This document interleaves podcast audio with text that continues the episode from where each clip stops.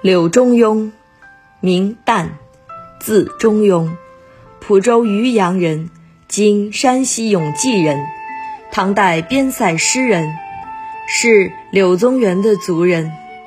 大历年间进士，曾官洪府护曹，未就。萧颖氏以女妻之，与弟中行并有闻名，与卢纶、李端为诗友。所选《征人怨》是其流传最广的一首，《全唐诗》存诗仅十三首，其诗以写边塞征怨为主，然意气消沉，无复盛唐气象。